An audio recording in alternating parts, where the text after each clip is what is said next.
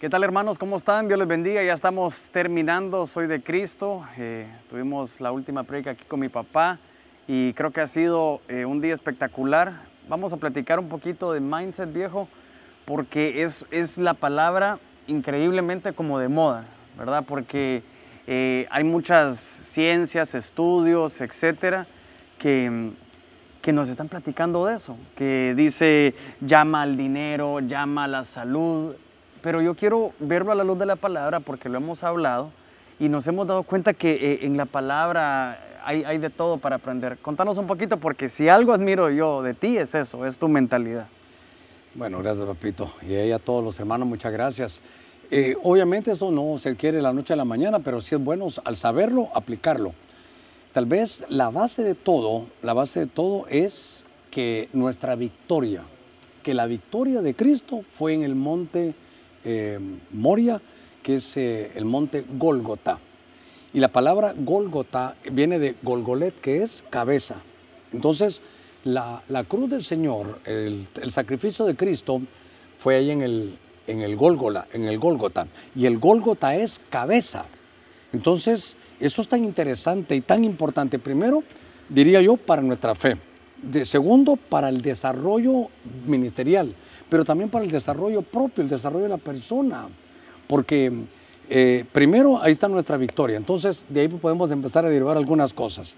Eh, ese, esa palabra que tan de moda está, ahora ya ha estado en la, en la Biblia de a saber hace cuánto tiempo, porque es metanoia, es, es cambiar de mente, es cambiar de mentalidad, es adaptar la mentalidad. Y en 1 Corintios 2.16 dice que nosotros tenemos la mentalidad de Cristo, una mente ungida. Entonces ahí tenemos que ir. Em, tú me vas preguntando, pero te quiero decir esto. Por ejemplo, tuve una, una experiencia aquí con la iglesia hace muchos años. ¿Cuál fue la experiencia? Que queríamos traer un hombre, me reservo el nombre, pero es un hombre que cuando lo pueda traer es sensacional, que estaba en Houston, que era como alguien que hablaba de liderazgo. Pero lo malo que yo había visto es que decían, por ejemplo, no, ahorita hijos nos vamos a juntar con el liderazgo. ¿Y los demás hermanos qué son? No, entonces descubrí que todos tienen un liderazgo solo que unos lo han despertado y otros no. ¿Debido a qué? A la mentalidad. Calidad, papá, pero eh, hemos, hemos visto en lo que hemos caminado, en lo que tú me has enseñado y el ejemplo aquí en la iglesia, que, que no todos traemos eso. Y tú hablabas ahorita de un despertar de la mentalidad. Sí, sí. Pero hemos, hemos hablado con algunos muchachos y va a haber un tiempo de, de preguntas, al menos unas tres preguntas de, de las que vamos a escoger. Pero no todos es tan fácil ese cambio. Hablabas de la mente de Cristo también. Dios mío, papá, a mí solo me dicen, tienes que tener la mente de Cristo, diría yo, Dios santo, pero ¿se, puede llegar? ¿A qué hora? Y, cómo, si alguien no lo ha tenido en su casa? Por ejemplo, el ejemplo que yo tengo tuyo. Bueno, mira, por, por ejemplo, eh, ¿cómo vamos a cambiar la mentalidad? Digamos, ¿de esto a qué? ¿De lo que tenemos ahora a qué? Entonces, de esto a lo que dice la Biblia. Mm. Entonces, la Biblia dice que así como piensa el hombre, así es el tal. Ejemplo, están dos hijos y están eh, los dos en la casa del padre. Uno se va y el otro se queda. El famoso Lucas 15 del pródigo. Pero cuando regresan se evidencia la mentalidad de cada uno. El otro regresa y dice, si yo entro a mi casa me la voy a disfrutar. Entonces él conocía a su papá. Eh, mi papá una vez me perdone, una vez yo me sienta perdonado, me lo voy a disfrutar. En la casa de mi padre hay abundancia, danza, gozos, hay becerro engordado y el otro estaba en la casa y no disfrutaba nada. Estos son dos tipos de cristianos, que ya unos están salvos y viven eh, ya salvos. Entonces, como a veces se ignora la escritura o, no hemos o no se ha dado la importancia de vida que todos los días, por ejemplo, se habla mucho de prosperidad, mediten la palabra de día y de noche y serás próspero. A ver, meditamos de día y de noche. No, hombre, domingo, hoy qué día es, a ver, entonces hay que seguir lo que la Biblia dice. Si todos los días meditáramos de la palabra, va a venir una prosperidad porque nos va a cambiar la, nos va a cambiar la mente. Aquel muchacho regresa y sabe, mi papá me perdona, conozco a mi viejo. Mi viejo, si mm. yo me, me, arrepiento de corazón, me va a perdonar. Entonces así tiene que conocernos al Señor. Por ejemplo, ¿cómo nos tratamos con el Padre? Ver al otro, ahí viene ese tu hijo eh, que se gastó todo en todo. Entonces son dos mentalidades, una mentalidad de, pobreza. Eh, la pobreza se lleva aquí en la cabeza. No estoy hablando de dinero, si la riqueza es en fe, en misericordia, en buenas obras, cuando se tiene eso vienen otras cosas, pero vamos a lo de la mente. Entonces, ¿qué aprendí yo? Yo dije, bueno, primero, Señor, si yo no lo tengo, dame el hambre por tener tu palabra, del hambre la palabra, que yo no me pueda dormir sin leer la palabra. Entonces eso me ha hecho poder ver algunas cosas ahí y descubro. Entonces veo, eh, ¿a quién eligieron como padre en la fe? A un hombre que tenía como 50 hijos. Yo, yo hubiera calificado, a ver a quién pongo aquí de padre. ¿verdad? miren cómo hace Dios, a ver a quién pongo aquí de padre a uno que tenga por al cemental de Benecer que tiene 15 hijos, ese va a ser. No, el Señor dijo aquel que su esposa es estéril, a este que ya está viejo, para que se dé cuenta que no por lo que él hace, sino por lo que yo voy a hacer. Entonces, Abraham dice, bueno, Señor, si tú lo dices, entonces eso uno empieza a creer la palabra. Entonces le dice, pues, ¿dónde, te digo esta? Abraham, ¿hasta dónde vas a poder ver? ¿Hasta dónde vas a tener? Hasta donde alcance tu mirada. Entonces lo que le tenemos que enseñar a todos nuestros hermanos es a que nuestra mentalidad tiene que ir basada aquí en la escritura. Lo que aquí dice se va a cumplir. Sigamos. Solo quiero resaltar un par de puntos que, diste. Por ejemplo, dijiste, si uno conoce al Padre, también esa es como una llavecita, ¿verdad? Porque, porque decías, yo conozco a mi viejo. Eso, me gusta mucho eh, poderlo entender y que tú lo, mastiques aquí con todos nosotros, porque dijiste, como yo conocí al Padre, mi mentalidad era diferente. ¿Será, papá, que, conocemos la letra, conocemos la doctrina, que, es básica, es importante, pero no conocemos al, al Padre? Sí, es que, por ejemplo, miren, pues, por ejemplo, yo nunca, se me olvidó hace muchos años, iba con unos hombres de Dios en un carro, me los, nos hicimos amigos y me llevaron a una predicación. Yo no iba a predicar, ni prediqué. Él era, bueno, creo que sí al final me puso un hombre de Dios. Y entonces yo me fui estudiando y encontré, caí, es que toda la Biblia ahí está, lo que pasa es que no la leemos. Creo que es Miqueas 7:15, no sé, y todavía Alejandro se encuentra por ahí. Lo importante es que dice que Dios se deleita en hacer misericordia.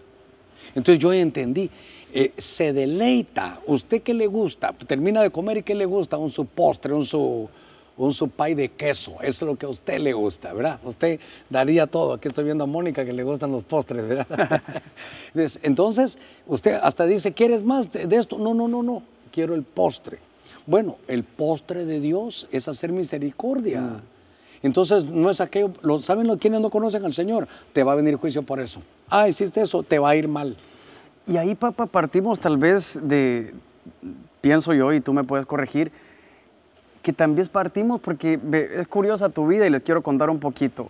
Para mí es fácil, eh, Germán, vos como Mónica me dice, mi amor, es que tú eh, siempre quieres estar adelante y todo, pero para mí es fácil porque, porque estaba, yo estaba en tu casa, entonces te vi cómo actuabas, pero tu casa fue totalmente diferente a la mía. Sí. Entonces, ¿cómo hiciste tú para tu mentalidad? Es que esto, yo, yo creo que, que Dios bueno, Dios lo hizo todo, yo no estoy poniendo, no estoy diciendo que son cosas que yo hice, sino que yo sí recuerdo que fue un amor a este libro, fue un amor a la Biblia.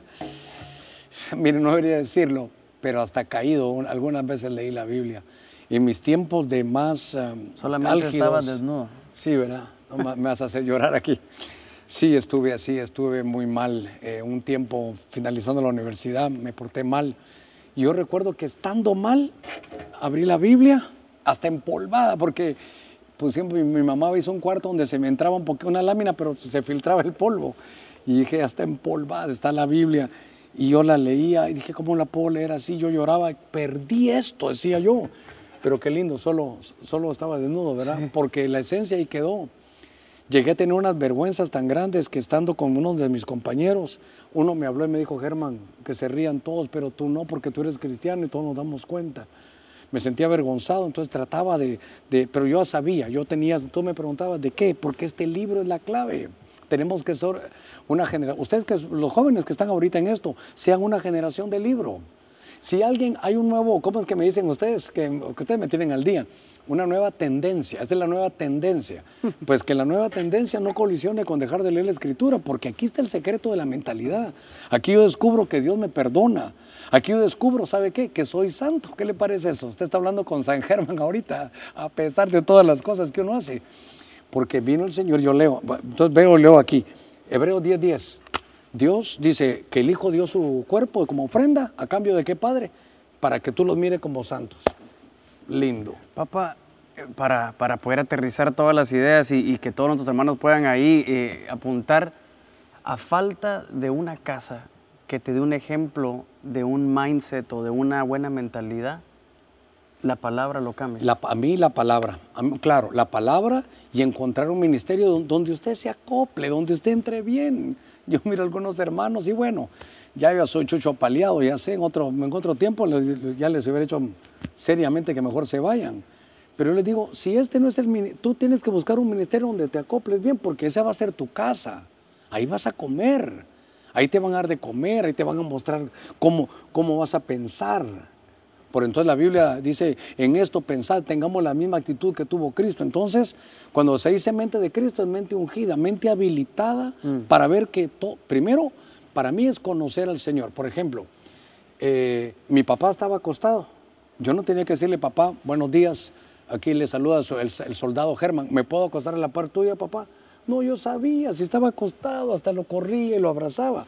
Entonces, nos tratamos así con el Padre. No, a veces miran unos al Padre como con un... Primero yo digo que para tener una buena mentalidad hay que conocer un poquito más al Señor. Fíjense, ¿a qué vino Jesús a revelar al Padre? Entonces cuando le, dicen, Jesús, ya te conocí, hoy sí. ¿Sabes qué, Jesús? ¿Por qué no me muestras al Padre? Le dice Felipe, ya sé cuánto que estoy delante de ti, no me conoces. Lo que tú veas que yo, así como yo actúo, así actúa el, Padre. ¿Por qué Jesús no, no, no puso y dijo a Pedrén a esta adúltera? ¿Alguien te condena? No, ni yo tampoco. Entonces el Señor no nos condena. Y yo veo el pueblo, Germán, en, los foros, en las preguntas. Eh, pastor, si antes de morir dije una mala palabra, ¿me voy, me voy al infierno? Pastor, la, la, la, salvación la tienen, pero en un hilito. Perdonen, no se hagan molestar, porque no leen. Creo que fue Lutero el que dijo, yo me lo he apropiado. Me veo a mí mismo y es imposible salvarme. Pero como conozco la obra de Cristo, entonces, para mí casi que es imposible perderme. Me justifica, quita la condenación. Y eso, ¿sabes qué lo hace uno? Más libre. Si él, él te quiere como eres. A la iglesia no hay que venir, hermano, usted va a estar aquí, entonces va a andar con su Biblia bajo el brazo y con los ojos entornados. Usted sea quien es, si así lo hizo Dios. Lo que cuando uno conoce, esa mentalidad nos hace libre, esa mentalidad nos hace disfrutar esto. El Evangelio es para disfrutarlo. Bueno, entonces, eh, viendo todo lo que nos estás diciendo... Tal vez hablo mucho. no, no, no, no, buenísimo, pa, buenísimo. Viendo todo lo que nos estás diciendo, nos dijiste, como parte de las llaves, ¿verdad? Para, para poder desbloquear, diría yo, esa, esa, mente de Cristo. Conocer al Padre, conocer la gracia también dijiste, que eso me gusta mucho. Eh, pa, porque nos encontramos en, en, este tiempo muy de moda, viejo, en que compartimos eh, quotes o frases de, de gente que que, es aparentemente eh, exitosa, ¿verdad? Porque una cosa es lo que escribís, otra cosa puede ser lo que realmente vivís. Y entonces se, empieza a dar normas, se empieza a dar normas. Y una de las normas o una de las reglas que dicen es, hay que levantarse a las 5 de la mañana, y te voy a contar esta que acabas de decir. ahora me acuesto. Dice, el club de las 5 de la mañana, 5 de la mañana, llegás, te levantás, meditas, ¿verdad? Y, y bueno, haces ejercicio, eh, ves tu día y realmente se ve eh, cosas humanas, ¿verdad? Pero, pero, tú hablabas de una meditación de, día y de noche. Es que entonces está bien. Pablo le decía a Timoteo, mira, qué bueno que estés yendo al gimnasio, mira cómo te has fortalecido, qué brazos, qué piernas, qué bien, hombre. Pero te voy a dar un consejo, eso te va a servir mientras estás en esta tierra. ¿Por qué no también, dice ahí. ¿Por qué no te te ejercitas en lo espiritual. Entonces, qué bueno que se levante a las 5 de la mañana, me parece sensacional. Ahí me dice, porque a la hora que usted va, yo, yo también voy, pero de regreso. Entonces, eh, es importante que eso te da una disciplina de cuerpo. Sí, pero entonces eso mismo, hágalo en lo espiritual. Me voy a ejercitar en lo espiritual. ¿Cómo? Leyendo la palabra. ¿Cómo? Desarrollando la vida sacerdotal. Nosotros oramos y ayunamos no para ser sacerdotes, al contrario, por cuanto somos sacerdotes, desarrollamos esas cosas. Pero entonces solo, bueno, eso era, era, perdón, eso era una de las cosas que son importantes en esto de la, de la mentalidad. Sí, la, meditación, ¿verdad? Porque está de moda eh, el yoga y todo eso, y realmente nos vemos como, como cristianos que a todos le decimos que no, que a todos le decimos que no, está mal esto y lo otro, pero tampoco, papá, eh, y eso me preocupa a mí, ¿verdad? Eh, porque le decimos que esa meditación no, pero yo he entendido con el tiempo, es que los estudios van alcanzando la palabra, la palabra siempre está por sobre todas las cosas, por eso te hablaba de la meditación.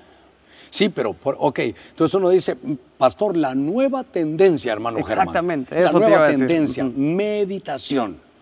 Yo le decía, hermano, no, no quiero molestarlo. Cuando David escribió los salmos, hace cuántos miles de años, dijo, medita en mi palabra de día y de noche y todo lo que hagas prosperará. Entonces la meditación aquí está. Claro que no nos vamos a poner como que somos Rafiki en eso, no. Meditar la palabra, estudié un poquito qué era meditar. Meditar es eh, pensar lo que estás leyendo.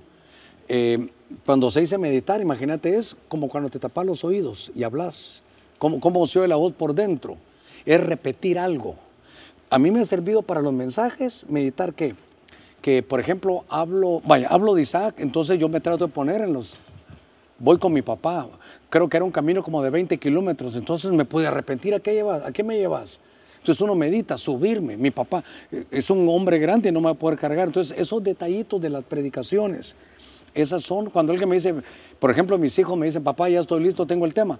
¿Qué, qué, qué me aconsejas? ¿Ya lo escribiste? ¿Ya lo leíste varias veces? ¿Ya le diste highlighter a todo? Sí, va. Entonces, ¿sabes qué? Metete en tu cuarto y doblar las rodillas, como quien dice, meditalo Medita ahí. en la palabra. Entonces, eh, es lo nuevo, la tendencia a meditar, está bien. Yo la tengo hace 42 años que conocí al Señor. Sé que si uno medita en su palabra, en su palabra, de día y de noche, quiere mantener la mentalidad de cómo hacer las cosas. Sí, papá, porque creo que hay una urgencia de decir, eh, de nosotros no solamente, tú hablabas algo que me encanta y se los quiero dejar a todos en su corazón, y me decías, Germán, el Evangelio no es de prohibiciones.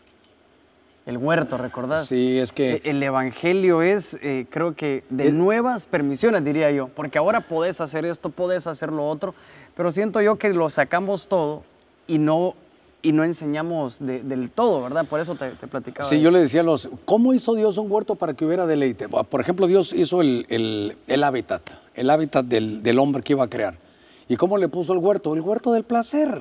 Entonces, miren, de todos los árboles pueden comer. Miren las, las, la- las cosas que, bueno, Las permisiones. las permisiones. Solo de uno no pueden comer. Entonces, en este evangelio son más las permisiones que las prohibiciones. Eh, Espero que no se vayan a molestar. Eh, algunos, pastor, eh, es pecado ponerse un arito. Entonces, mire, aquí llevamos el evangelio, a que si usan pantalón o no, si se maquillan o no. Llevamos el evangelio a la nada. Si ser evangélico es no ponerse pantalón para las mujeres, sino maquillarse. Eso es evangelio. No, hombre. Por eso que las iglesias están vacías a veces, porque quieren poner mandamientos de hombres. Cada uno tiene espíritu, usted tiene Espíritu Santo, ni le pregunte al pastor, diría yo, que no fuera necesario. Si usted se pone en el espejo y dice, Señor, ¿te gusta cómo voy? Ese es mi filtro, ¿verdad? Así dice eh, Barriger, ¿verdad? Ese es su filtro. ¿Te gusta a ti? Así voy. Espíritu Santo, si esto no te gusta, dímelo. Entonces, empezamos la mentalidad, tener comunión con el Espíritu Santo, saber eso. Cabal, llegaste a un punto que yo esperaba que, que llegaras en, en- en esta ya fin- re- eh, recta final. Dijiste... Final, el- pero si acabamos de comenzar. No, al menos del todo el programa. El Espíritu Santo lo tenemos ahí. Y, y hay una palabra también de moda, además, de la meditación, del mindset, es la introspectiva. Ay, pero es... Espérame, espérame, ver, la introspectiva. Y entonces eh, incluso hablan otras, otro, otro tipo de creencias que hay incluso un tercer ojo, un tercer ojo. Y lo que explican, pa, que obviamente va alejado de nuestra realidad, es que eh, tenemos dos ojos para ver para afuera y uno para adentro. Y se escucha tan, papá, tan bonito, ¿verdad? Sí, claro. Qué barbaridad, se escucha tan bonito lo que, lo que, lo que, lo que es eso. Entonces, em, ¿qué, qué- tal vez, no sé si eh, el verso ese de que, que hablaba mi papá, tal vez lo podemos poner ¿Cuál verso, en, en, en, ¿cómo se llama? En full pantalla. Es que, digamos, eh, vamos a hablar de eso, ¿verdad? Bueno, a mí siempre me fregaron porque me decían cuatro ojos, pero mm, ya me di cuenta que no son cuatro, son seis. Entonces no son tres, son seis, porque hay dos del cuerpo, dos del alma. Ah, bueno, hay estos arreglos. Hay dos del cuerpo, dos del alma y dos del espíritu. Entonces solo les estaba buscando yo aquí en el libro de Apocalipsis. Sí, ya sé qué vas a contar. Entonces, bueno. en el libro Apocalipsis, eh, vamos a ver, ah, vamos a ver, estoy buscando que tenían ojos. El- hay unos seres que aparecen adorando al Señor, estoy tratando de buscarlo.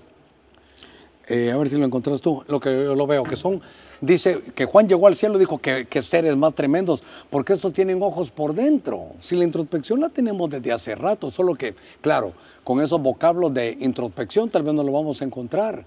Pero hoy que hablábamos de subirnos al altar es eso. Hoy que hablábamos de que, de que David corrió dos veces a qué? A vencer la basura que lleva adentro.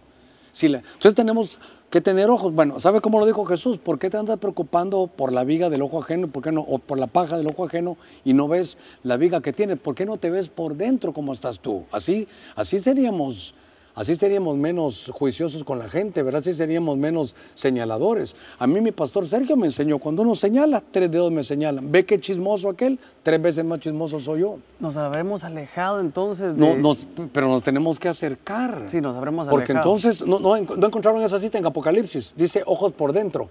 Creo que es Apocalipsis 4.8, dice, los cuatro seres vivientes, cada uno de ellos con seis alas, estaban llenos de ojos alrededor y por dentro. Esos son, esos son.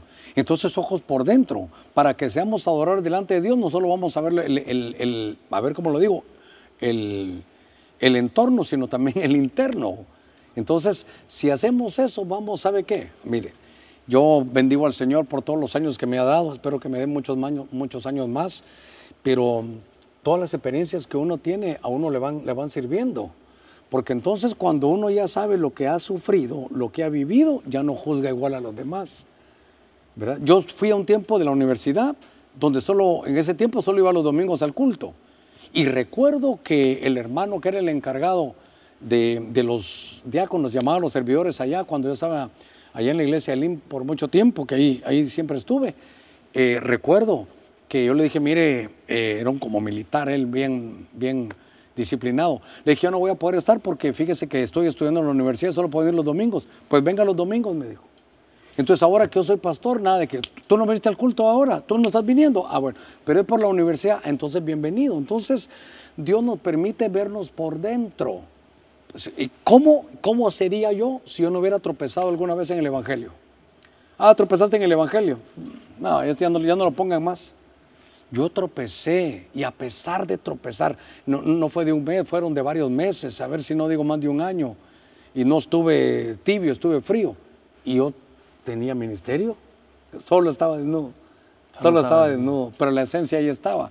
Entonces, ¿a cuántos estamos señalando y no sabemos que, que están viviendo su propia experiencia? Entonces, creo que es muy importante la mentalidad que como cristianos tengamos. Si ves a alguien, levántalo, no en lugar de estarlo juzgando. Sigamos.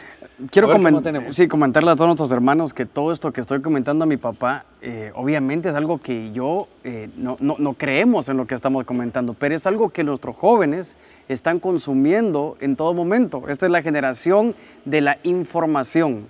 Pero al nosotros no decir que en la palabra está nuestra verdad, nos vemos sin recursos y nos vemos como una iglesia ignorante. Entonces el mundo puede presentar el tercer ojo y, la palabra en Apocalipsis dice que llenos de ojo por dentro y por fuera. Entonces eh, mi afán obviamente no es confundir, sino que la palabra es nuestra verdad. Solo, solo te digo algo del tercer ojo. Yo diría que ese famoso que dice en tercer ojo, dice el Señor que Él puso su espíritu como una lámpara. Vaya, déjeme, déjeme que lo aplique según las tendencias de estos muchachos. Entonces, ¿cómo sabe Dios dónde estamos? Nos puso un GPS. ¿Por qué? Porque nos puso su espíritu. Entonces, desde el cielo nos tiene como controlados, ¿verdad? A ver, ¿dónde está Germán? Ah, ya está. ¿En qué lugar está? Lo saben todo porque nos puso un GPS, que es su espíritu aquí adentro. Y es una lámpara que alumbra. Entonces nos está alumbrando adentro, nos dice lo que está malo para, para enderezarlo. Entonces ese tercer ojo, que esa tendencia, si usted quiere, es el Espíritu de Dios alumbrándonos todo lo que estamos haciendo malo para que lo corrijamos. Por ejemplo, eh, la Santa Cena, ¿verdad? Que es un tiempo donde te examinas a, ti mismo. Entonces, ¿sabe qué? Por ejemplo, que me dijeran a mí, bueno, por favor haga un anuncio de Santa Cena, pero para alguien que ni conoce al Señor. Este domingo lo esperamos, vamos a participar eh, del pan y del vino para que hagamos una introspección de lo que hemos hecho en nuestra vida. ¿Verdad? Para que para que lo... Vamos a habilitar el tercer ojo, ya no, ¿verdad? Vamos a habilitar que el Espíritu nos diga cómo estamos nosotros. No se preocupe por el de afuera, más que el externo, el interno. Cuando esté bien el interno, seremos más misericordiosos para juzgar a los demás. Papá, por ejemplo, eh, una de las cosas que, también nos, siguen hablando de mentalidad en el mundo y a, y a esta nueva generación es, por ejemplo, el ayuno. Fíjate que increíblemente el ayuno ya no es un término de nosotros los cristianos solamente. Eh, para bajar de peso si quisieras, pero más que todo, papá, dicen que, que podés, eh, eh, en esto podés estar atento, estar despierto. Ah, es que esa es otra historia, esa también es otra historia. Cuando dice la Biblia, entonces voy a la Biblia, ¿verdad? Perdóneme, yo cuando voy, este es mi libro, ¿verdad? Si quieren una opinión, de aquí la tengo que sacar, no quiero nada mío. Pero mm, cuando se hablan de estas cosas, tenemos nosotros que ver todo lo que viene de la, de la, de la escritura. Y entonces que todo nuestro material de todo lo que hacemos, de la famosa introspección, ¿de qué me mencionabas ahorita en lo último? Me, del ayuno. Del ayuno. Bueno, el ayuno lo que hace es que nos, esta, este cuerpo, esta carne baja y lo espiritual se despierta. Entonces, eh, por ejemplo, cuando uno lee las tendencias y lee lo que dicen, hasta hay grupos conspiracionistas que le llaman, que dicen, es que nos tenemos que despertar a las realidades. Y tienen razón, pero lo que hay que despertar es el espíritu. Y mi Biblia, desde el Antiguo Testamento, dice que vino Dios y les despertó el espíritu. Alguien me mandó una caricatura, sé que ese Alejandro es bárbaro para buscarlos, pero me mandaron una, una caricatura donde está un señor en una cárcel y entonces está con una piocha pegándole y abrió ya la ventana. Y entonces, y hay otro abajo que en la cárcel puso aire acondicionado. Entonces dice, ¿cómo estamos en la libertad? ¿Vamos en búsqueda de despertar y salir o nos acomodamos en la, en la famosa eh, esclavitud? Entonces, esas son formas de la mentalidad. Conoceréis la verdad aquí y la verdad nos va a hacer libres. Así que, bueno, ayuno congregacional hacemos aquí, pero es es, qué lindo eso, para despertarnos a, lo más, a la esencia nuestra, a la, a la, esencia interna que tenemos, que es el Espíritu, el Espíritu de Santo, el Espíritu nuestro, que está despierto. Hablando de lo del ayuno que, tú mencionabas también, por ejemplo, Daniel, cómo eh, dice, no voy a contaminarme, no voy a contaminarme y eh, hay un despertar de un discernimiento espiritual, ¿verdad? Y eso es lo que eh, lo que hay ahora eh, en todo el cambio de mentalidad, que es, que es una moda, el, el, hecho de, de, tener un ayuno, y eso puede despertarte a otros niveles de percepción. Papá, está en la Biblia también. Fíjense que estaba buscando el texto, está en Daniel 5.12. Eh, ¿Cómo hizo Daniel? Porque dice que Daniel tenía un espíritu extraordinario y conocimiento y perspicacia para interpretar sueños y la explicación de enigmas para desatar todo lo que había sido de los nudos que se habían hallado en él. Bueno, Daniel es un hombre que tiene estas cosas, pero es un hombre que propuso en su corazón no contaminarse. Es un hombre, no le estoy diciendo que se haga vegano, pero algunas, algunas cosas tendrán que ver. ¿Por qué? Porque él solo comía vegetales y semillas y estaba abierto. ¿Qué, ¿Qué tendrán los alimentos? Yo dijera ahora, con todo lo que en la economía que vivimos, en el año que vivimos, que todo es eh, GMO, ¿verdad? Que todo es eh, genéticamente modificado. ¿Qué tanto, ¿Qué tanto daño habrá? Entonces, hasta la alimentación, claro, las dos, la física y la espiritual, pero si mejoramos nuestra alimentación física, también pareciera que las cosas espirituales eh, van, a, van a despertar. Ahora, yo no lo estoy sacando de los estudios de ellos. Exacto. Yo lo estoy sacando de la escritura. Lo estoy sacando de la escritura. Sí, más que todo, nuevamente mencionarlo, porque escucho algunos, veo algunos eh, ejemplos de comentarios en YouTube, decirle a nuestros jóvenes todo lo que están escuchando ustedes está en la palabra. Y, van habiendo estudios y tendencias, pero nosotros tenemos nuestra verdad. Pa, em, hablabas tú que, que Daniel, el ayuno, está el otro extremo, porque la mentalidad ahora también nos habla de, de, poder mantenernos, una buena mentalidad te mantiene sano. ¿Verdad? Te mantienes sano físicamente. Obviamente aquí de una vez acomodamos que eh, tu cuerpo es templo y moral Espíritu Santo, pero ¿te acuerdas aquel verso en Elí? ¿Cómo es la muerte de Elí? Elí estaba, dice que estaba hasta obeso, dice que estaba, estaba pesado, había perdido la visión y se fue para atrás porque estaba en una especie como de, casi yo diría que estaba en una mecedora. Entonces, eh, hermanos, esta generación, Papá, ¿sabes cómo me imagino a Lee? Con problemas, en la, con problemas de azúcar en la sangre. Sí, seguramente. Porque estaba perdiendo la visión, descuidado. Y mientras que todos iban a la batalla, estaba tan descuidado. Porque dice que, que muere, pero no muere por las noticias malas. Muere porque era un hombre pesado. Bueno, muere porque era un hombre pesado, pero todo eso se aplica. ¿Y saben qué? La noticia fue grave porque se habían muerto sus hijos, pero dice ahí, pero dice ahí que la noticia fue que lo mató a él fue que el arca, que la presencia de Dios se había ido. Mm. Entonces, la presencia de Dios no se va a mover en un, en un templo donde no tenemos una dieta espiritual, donde no buscamos, donde no hay visión, el pueblo se, se el pueblo se, se desenfrena. Pero para mí lo más lindo del Evangelio es conocer al Padre, conocer, conocer al Señor cada día más. Bueno, hay un pasaje, tal vez ustedes que son rápidos ahí en Jeremías, creo que está, o en algún pasaje que dice que no hay que gloriarse, no se gloríe nadie en esto, no se gloríe nadie en el otro, no te gloríes en tu riqueza, no te gloríes en los dones, lo que tú querrás. Pero si te ha de gloriar en algo, dice la Biblia, es en conocerme y entenderme. O sea que es, es importante saber cómo es el Evangelio, porque si no, te dan cualquier cosa llamado Evangelio y es un legalismo o es un libertinaje. Tenemos, los surcos van a estar aquí en la, en la palabra. Papá, vemos una vida como la de José, eh, que hemos hablado de, de, de eso, de, la túnica de colores, bueno, le hemos dado cientos de ángulos, pero recuerdo aquel ángulo que te digo que, que la túnica, esta palabra colores, era anchos. Entonces vemos una, una, una vida tan complicada, porque aquí hay preguntas ya de esto, una vida tan complicada, suficientemente complicada para traumarte. Sí, la de, la de, José. La de José. La de David incluso también. Sí, hombre. Pero cómo, bueno, incluso hemos, eh, eh, tú has tenido tampoco solo flores en tu vida, ¿cómo poder ser una persona? Hablaba yo eh, en, una predica el jueves que las pruebas, el proceso te, te, imparte y no te trauma. ¿Cómo poder llegar a tener ese switch de decir, esto no me trauma, sino que me, me, me, me imparte? Es que volvemos entonces a la visión. Para poder aguantar las pruebas presentes hay que saber el futuro, hay que saber hacia dónde, hacia dónde va para poder ser consolado en las situaciones que pasan hay que conocer el futuro. Entonces, si usted se va a dar cuenta, todo está en este libro al final. Entonces, bueno, por ejemplo, ¿cómo aguantaba José la traición de sus hermanos? Lo tiraron a un, pozo vacío, me imagino que fétido, eh, con lodo, lodo cenagoso. Lo tiraron, lo sacan, lo venden, lo llevan, se está portando bien, todo prospera. Ahora es un, hombre que está como mayordomo del segundo que estaba en Egipto. Y de pronto la mujer se le empieza a, pues a acosarlo. Y aunque había dejado el saco, huye y lo meten a la cárcel injustamente. Pero ahora, ¿por qué se aguanta eso? Porque él ya sabe el final. Es que le voy a contar. Yo creo que a todos tenemos que saber nuestro final.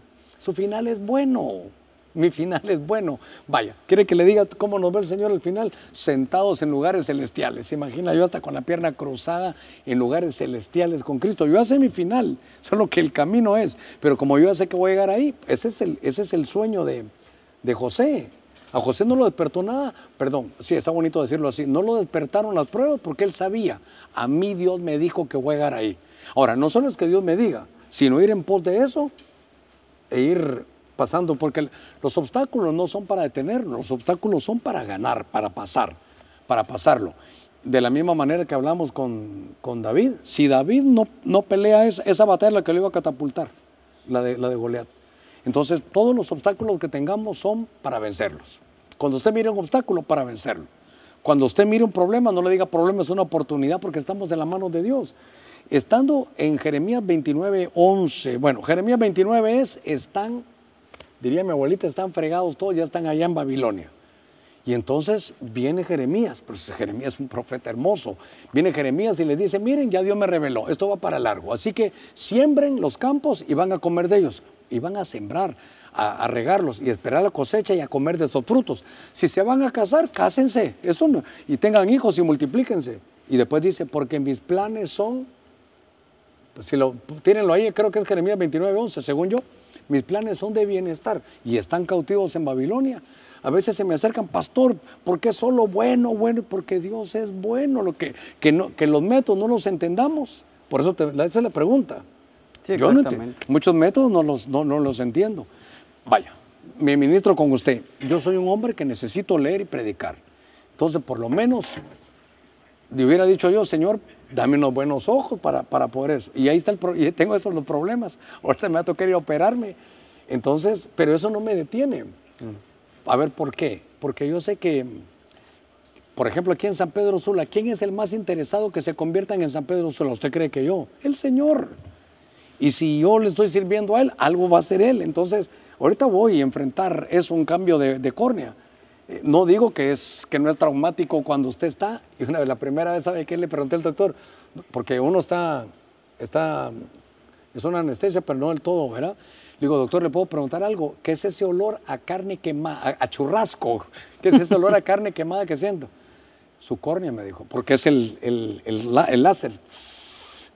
Pero eso pasa y uno dice, no, porque al final los planes de Dios son de bienestar. Dios no quiere calamidad, Dios no quiere maldad. Entonces también, por ejemplo, ¿cómo regresó Noemí? Dios me llevó y me hizo este daño, me tiene... No, eso es estar amargado. ¿Cómo? Tú, me decías, ¿cómo poder pasar esto? Es que usted y yo hay un pacto. Es lo lindo, es que el Señor solo dice, ahí va. Eh, hizo un pacto, Dios lo va a cumplir, es su palabra, Él lo va a hacer. Pero claro, no, no, tampoco todo es fácil. Sí, porque una de las consultas acá es, por ejemplo, que, que están peleando con, con inmoralidad. Tal vez ya vamos a empezar a, a abrirnos a las consultas. Ah, sería Llevamos bueno. 35 minutos. Así me pero- siento en contacto. Sí. Eh, una de las cosas es los pensamientos inmorales, pero eh, el génesis o el nacimiento de estos pensamientos inmorales fue en el momento de, de- de un abuso. Es decir, papá, no, no, no te metiste tú ahí porque querías, sino que se despertó algo y no es el amor, sino que se despertó la corrupción cuando no Sí, claro. tenías cómo defenderte y ahora eh, tu mentalidad no puede ser la misma, porque lo peor que podemos decir nosotros es cambiar tu mentalidad, porque es que no, no Sí, tenemos no- el mismo background, ¿me Sí, no, no es, no es la misma experiencia para todos, yo lo entiendo, pero tal vez lo primero que, que- que quisiera decir que es posible, pero todo lo puedo en Cristo, o sea, se puede hacer en Cristo, es perdonar.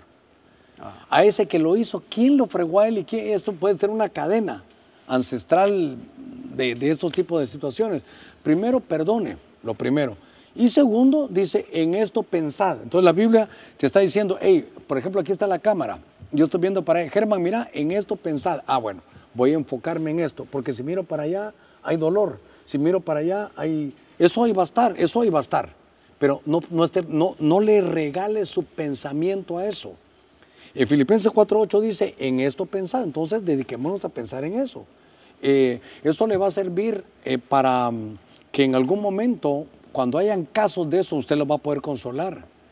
Eh, no podemos ver la parte negativa, yo le tengo que buscar, ¿sabe qué? Yo tengo que ser como Sansón, sacar la miel del cadáver del león, del cadáver del león. ¿Por qué Sansón no fue a abrir la, la- ¿Por qué Sansón no le fue a hacer una línea para ver qué te- era asqueroso lo que debe haber estado ahí, era un, león muerto. Pero del león muerto sacó la miel. Entonces, de la mala experiencia, saquemos la miel. Una vez escuché a, como ya venía al evento, estaba, estaba escuchando a, a Barriger. Ya hasta lo invité, le escribí al mismo tiempo que lo vi. Y él decía, hay dos, podemos ser dos tipos de aves. Podemos salir como el colibrí y como el cuervo. El colibrí a qué sale? A buscar miel sale Germán. A buscar miel. Y el cuervo a carroña. Entonces, el que le pasó esto, ya no saque al cuervo, saque al colibrí que hay en usted. Vaya, vaya a buscar lo bueno. Vamos a buscar la miel. Lo dulce. Sí, yo trato de... Tal vez, papá, ¿sabes qué? Lo dulce de la Sí, vida. lo dulce de la vida. Mira, yo quiero ser como el colibrí. Salgo del, del- del momento a buscar la miel. La miel de la revelación, lo dulce. ¿Cómo se quita la amargura con lo dulce? Es que mi vida pasó, ya pasó. Mire, para atrás ya no podemos hacer nada. ¿Sabe qué tenemos? El presente. Y Dios es bueno. tiene que pasar algo. Pastor, pero perdí esto. Una hermana me escribió, la bendigo. Tal vez me está oyendo. La bendigo hasta que saltenango a usted. Usted y yo sabemos quién es. Ella perdió a su hija. Ella perdió a su hija. Y entonces en lo que platicamos me dice, mire, ¿cómo hacemos? ¿Cómo se hace? No, si que llora, llora, pero se llora, se sufre, pero ¿sabe qué? Tiene más hijos, sí. Entonces disfrute lo que tiene. Porque, ¿sabe qué? Está viendo para allá, allá no está. Enfóquese. ¿Cuántos hijos le quedaron? Tres. Ah, bueno. Entonces dedíquese a ellos y disfrútelos. Porque a su hija la va a poder ver en la resurrección. Entonces salimos como el colibrí, vamos a buscar miel. Sí, re- re- recuerdo aquel verso donde José eh, va a tener sus hijos, ¿verdad? Y de una, de una vida complicada y tiene la clave que tú hablabas. Mire, viene José y dice, le voy a, a José traicionado, Vituperado, vituperado, desnudado, todo. desnudado, tirado a la cárcel y todo. Y el primer hijo que, que tuvo le puso Manasés para olvidarme todos los daños. Su primer fruto, lo que sacó de sus lomos fue Manasés, voy a olvidar. Y después que vino Efraín. Efraín es ser fructífero, próspero en tiempo de crisis. Entonces todos quieren, quiero prosperar, sí, pero antes de, antes de Efraín está Manasés. Primero Manasés y después Efraín. Primero olvidemos el daño y luego no podemos disfrutar la vida mejor.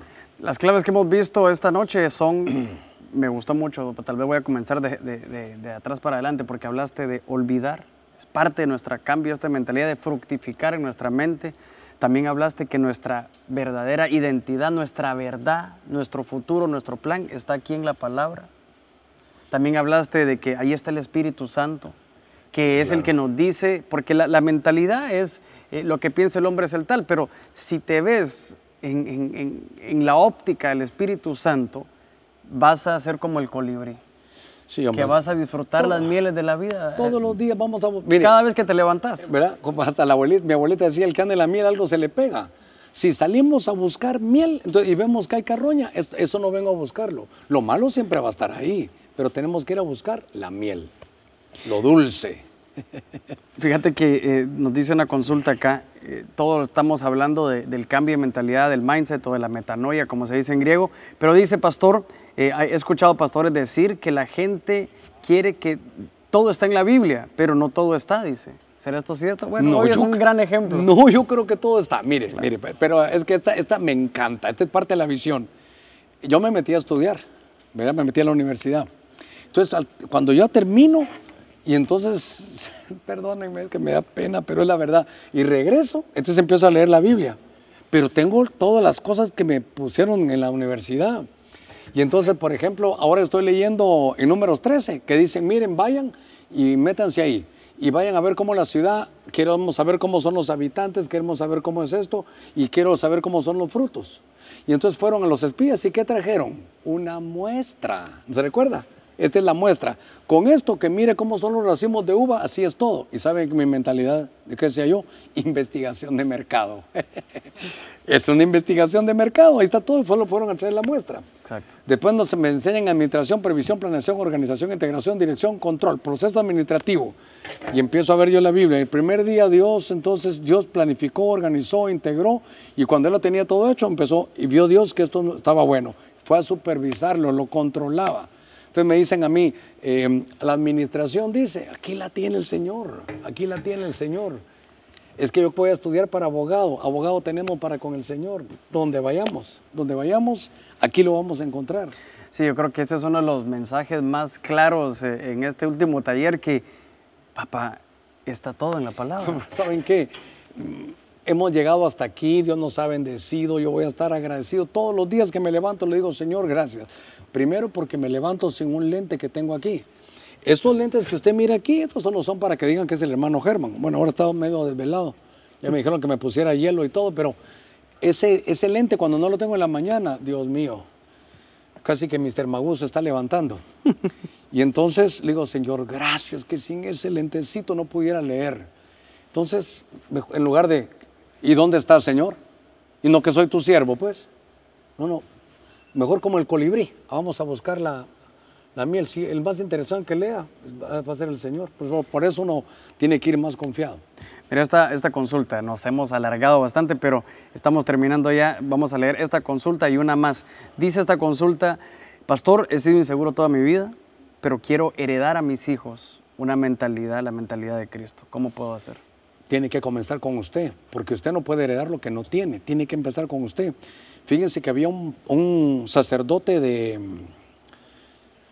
de Saúl que se llamaba Doeg, y una vez Doeg entra a un lugar donde habían sacerdotes y mató a 85 sacerdotes. Y entonces me vas a preguntar, ¿y qué tiene que ver eso? Que un diccionario en aquellos años encontré que Doeg es timidez. Entonces la timidez, la inseguridad mató el sacerdocio. ¿Qué te está matando el sacerdocio? Ese complejo de inferioridad, esa inseguridad. Pero te voy a contar, son cosas que uno tiene que vencer.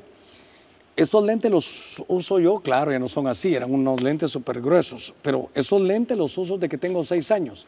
Entonces, toda vez, todo, todos los, los deportes que yo hacía, los hacía con lentes, pero cuando ya, ya me tocó estar en ya juventud, ya 15, 16 años, ya era fútbol, ya de hombrecito, dirían que los muchachos aquí. Entonces ya no podía jugar con lentes y solo me quitaba los lentes Y era qué inseguridad, pero solo un par de toquecitos y empezar a ver, entonces, solo me quité eso y el nivel de, que uno puede desarrollar se hace mejor. De desempeño. Sí, el, el nivel de desempeño quitándote los complejos. No, mira, no solo el complejo de inferioridad, sino de superioridad. Que nadie tenga más alto concepto de sí mismo que el que debe tener. Tenemos nuestras cosas buenas y nuestras cosas malas. Dios nos hizo así, nos vamos a parecer a Cristo y para adelante en todos los obstáculos. Bueno, eh, tal vez la última consulta porque estamos ya cerrando el evento. Eh, pastor, tal vez lo que vamos a decir, papá, es, pastor, déjenos un par de tips para nuestra mentalidad, para que una de las cosas, papá, que yo más admiro tuyas, ¿verdad? Y te lo digo aquí, te honro públicamente, es que la forma de pensar que tú has tenido nos las has regalado a todo el equipo, pero eso es algo difícil, pa. ¿Cómo poder yo transmitirle mi mentalidad al equipo? Había un pastor que me escribió por WhatsApp y me decía, yo quiero transmitirle la mentalidad, mi mentalidad a la congregación, a mi equipo de liderazgo. ¿Cómo podemos hacer esa transferencia? Ok, número uno, ya lo dijimos, meditar en la palabra del Señor de día y de noche. ¿De qué va a hablar uno de pastor? De lo que uno se alimente. Si uno no siembra en el estudio de la palabra, no va a cosechar en el púlpito. Eh, ¿Qué más decías sobre la mentalidad? ¿Cómo poder transmitirla? ¿verdad? ¿Cómo la, esa transferencia? ¿Sabe qué? El enfoque es importante y es de lo que yo he carecido toda la vida. Astigmatismo de 6 y 7 para adelante. Entonces el astigmatismo es no poder enfocar bien. Y entonces lo que yo aprendí es que uno tiene que enfocarse sobre algo. Entonces yo voy hacia eso, voy hacia eso. Si ya Dios te lo dio, entonces el desenfocado pasa viendo para todos lados. Entonces, como decían las abuelitas, el que mucho abarca, poco aprieta. Voy a esto y lo voy a lograr. Entonces ahí aprendí a comenzar, continuar y culminar. Lo que voy a comenzar, lo voy a culminar. Entonces eso también es parte. Eh, interrumpiéndote en esa, eh, escuchábamos una, un podcast del, del, del, pastor Robert Barriger que decía que el, varias visiones dentro de un ministerio, o una o más de una visión, se llama división. Y eso me gusta mucho Sí, porque vos hombre. me dijiste el enfoque, que todos tengan claro lo que tú tenés, ¿verdad? Pero la visión que Dios te Tuve dio. un hermano con lo que vos ahí lo conocías. Fíjense que nos íbamos a jugar fútbol cuando todavía se podía allá al, al Copanzula. Íbamos en la tarde a jugar fútbol. Pero después lo cerraron y entonces fuimos a jugar a otro lado. Bueno, el punto es, el hermano me dice, pastor, ¿qué pasó? Ya no lo miro allá en la cancha. Entonces le digo, mira, si para verme aquí estoy en la iglesia, si querés que platiquemos, ¿dónde voy a estar yo? Todo? ¿Estoy en mi casa o estoy en la iglesia? Y se molestó, porque como que dice, yo estoy enfocado, yo estoy aquí o aquí. Entonces yo aprendí algo, yo voy para acá, vas conmigo, unite, vámonos. Yo voy para acá. ¿Qué es lo que usted quiere, hermano Germán? Quiero una iglesia que conozca bien el Señor, que tenga su libertad, que seamos visitados, que estemos listos para cuando el Señor venga. ¿Quiere eso? Vamos. Pero si no quiere eso, entonces busque por otro lado, porque entonces solo me va a desviar. Pastor, fíjese que yo creo que deberíamos de hacer esto así, lo voy a poner delante del Señor, lo va a hacer, fíjate que está fuera de la visión. Entonces, enfocados en la visión. Cuando ya se es así, eh, oye otra cosa, si lo vamos a hacer, hagámoslo bien. Si lo vas a hacer con excelencia. Danos esa frase que nos diste en la Coino Night eh, aquella vez para todos nuestros hermanos de el enemigo de, la, de, la- de lo bueno. ¿Cómo es? El enemigo de la El, excelencia. el enemigo de lo bueno. No, el enemigo de la excelencia. El enemigo de la excelencia es hacer las cosas bien. No las hagamos bien, hagámoslas excelentemente. Se recuerda que aquí tengo todavía a Daniel 5.12. Tenía un espíritu extraordinario. ¿Cuál es la diferencia entre algo común y algo extraordinario? ¿Cuál es la diferencia entre lo, vaya, para que sea fácil, entre ordinario y extraordinario? Cinco letritas, lo extra. Hagamos todavía un poquito más, vamos a la mía extra. Ese pensamiento, la confianza en el Señor. ¿Y sabe qué? Una cosa, el orden. Este es importante, Germán. El orden atrae la bendición. Tendría historias para contarle, como diría, como diría Robert Barriger. Lo veremos en el, en el próximo podcast, dice él. Pero el otro punto es el orden. Si somos ordenados en la vida, eso atrae la bendición. Ordene su vida, ordene su casa, ordene su alimentación, ordénelo todo. Eh, con los hermanos aquí yo me llevo muy bien, hay un hermano que es el hermano Mario, ya lo tenemos desde hace rato, pero es que él es ordenado. Entonces los dos somos ordenados, caminamos bien. Si vos llegas a mi casa, Mónica llega a la casa, llegan todos, ya jugamos, ya hicimos. Entonces yo, hey, ¿y esta ropa de quién es? La- ¿Esos zapatos de quién son? Qué abuelo más odioso, no hombre, ordenado. El orden atrae la bendición, diría yo más de eso, Germán. Yo agregaría un punto que te va a ser difícil eh, decirlo porque te pones en problemas tú, pero si algo he admirado, papá, es el ejemplo.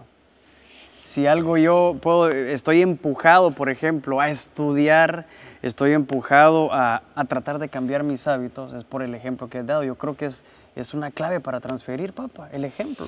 Sí, es que, es que nadie puede dar lo que no tiene, ese es el punto. Te voy a heredar, eh, yo quisiera heredarte de todo, pero si no tengo, no te lo puedo dar. Por eso decían, lo que tengo, te doy. ¿Verdad? Amén. Tenés plata y oro, llega mamá. Y el chiste es, no tengo plata ni oro. O sea que ni tengo dinero, ni hago oración, dicen. Ni plata ni oro. Estoy fregado.